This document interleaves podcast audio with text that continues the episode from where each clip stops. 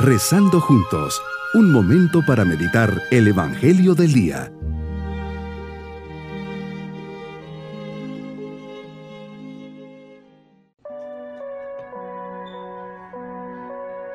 Qué alegría poder saludarles en este día jueves de la octava de Pascua. Comenzamos un momento especial para entrar en diálogo con el Señor.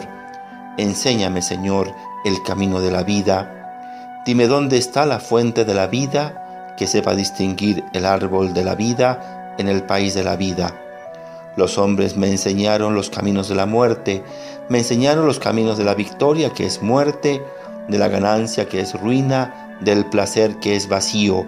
Los caminos de los hombres son engañosos, pero tus caminos son rectos y sinceros. Tú me enseñas el camino de la derrota, que es triunfo, de la entrega, que es felicidad, del vaciamiento, que es plenitud, el camino de la muerte, que es vida. Que a través de esta oración camine por tus sendas. Meditemos el Evangelio de San Lucas capítulo 24 versículos 35 al 48.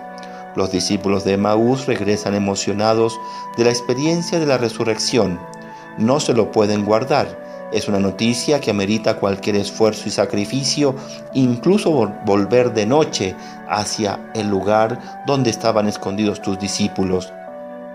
De hombres sin esperanza, temerosos y confundidos, renace en ellos la esperanza, la seguridad y la claridad, tres grandes frutos de tu resurrección, esperanza, seguridad y claridad comparten con ellos lo que les había pasado en el camino y cómo te reconocieron al partir el pan. Emocionados platicando de estas cosas, te presentas en medio de ellos y al verlos y sentir cómo estaban sus corazones, lo primero que les dices es, la paz esté con ustedes. Otro gran fruto de tu resurrección, quieres infundirles la paz, que sus corazones dejen de estar tan agitados y confundidos por tantas experiencias vividas. Ellos siguen desconcertados y llenos de temor, y al pensar que eras un fantasma, les dices, no teman, soy yo, no se espanten, no surjan dudas en su corazón, y les pides que vean tus manos y tus pies, haciéndoles presente las llagas causadas por los clavos. Les insistes que eres tú en persona, que te toquen y se convenzan que no eres un fantasma, pues ellos no tienen ni carne ni hueso. Les muestras tus manos y pies, haciéndoles ver que las huellas de la cruz, aún en medio de tu resurrección, quedan, no se borran. Tus apóstoles están atónitos, no se la creen de pura alegría y sus corazones vuelven a renacer a la esperanza de tu presencia. Les pides algo de comer, te dan un pescado asado y comes enfrente de ellos. Qué emoción ha significado ese momento para ellos. No pierdes, Señor, esa parte humana que tus discípulos necesitan ver, sentir, experimentar y escuchar. Luego comienzas a reafirmar tu misión diciéndoles, lo que ha sucedido tenía que cumplirse según estaba escrito en la ley de Moisés, en los profetas y en los salmos.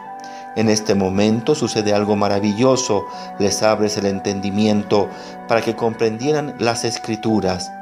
Está escrito que el Mesías tenía que padecer y había de resucitar de entre los muertos al tercer día.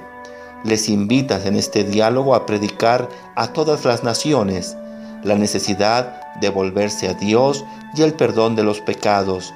Señor, abre mi entendimiento para que siendo testigo de esta verdad, la lleve en mi corazón y la transmita. Me pides que volvamos a Dios y que recibamos este perdón a través de tu misericordia.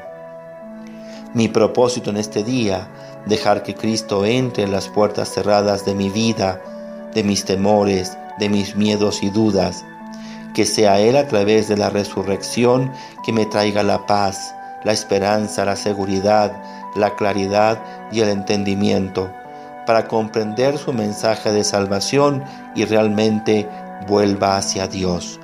Mis queridos niños, Jesús nos invita a tener paz en nuestro corazón, que nada nos quite la paz, nos inquiete, pues Él ha resucitado Que en este día nos llenemos de alegría y seguridad, pues Cristo ha resucitado y nos trae un hermoso mensaje de esperanza y seguridad. Si estamos con Él, nada nos puede pasar. Nos vamos con la bendición del Señor y la bendición de Dios Todopoderoso, Padre, Hijo y Espíritu Santo, descienda sobre nosotros, nuestras familias, nuestros corazones y permanezca en este día. Bonito día.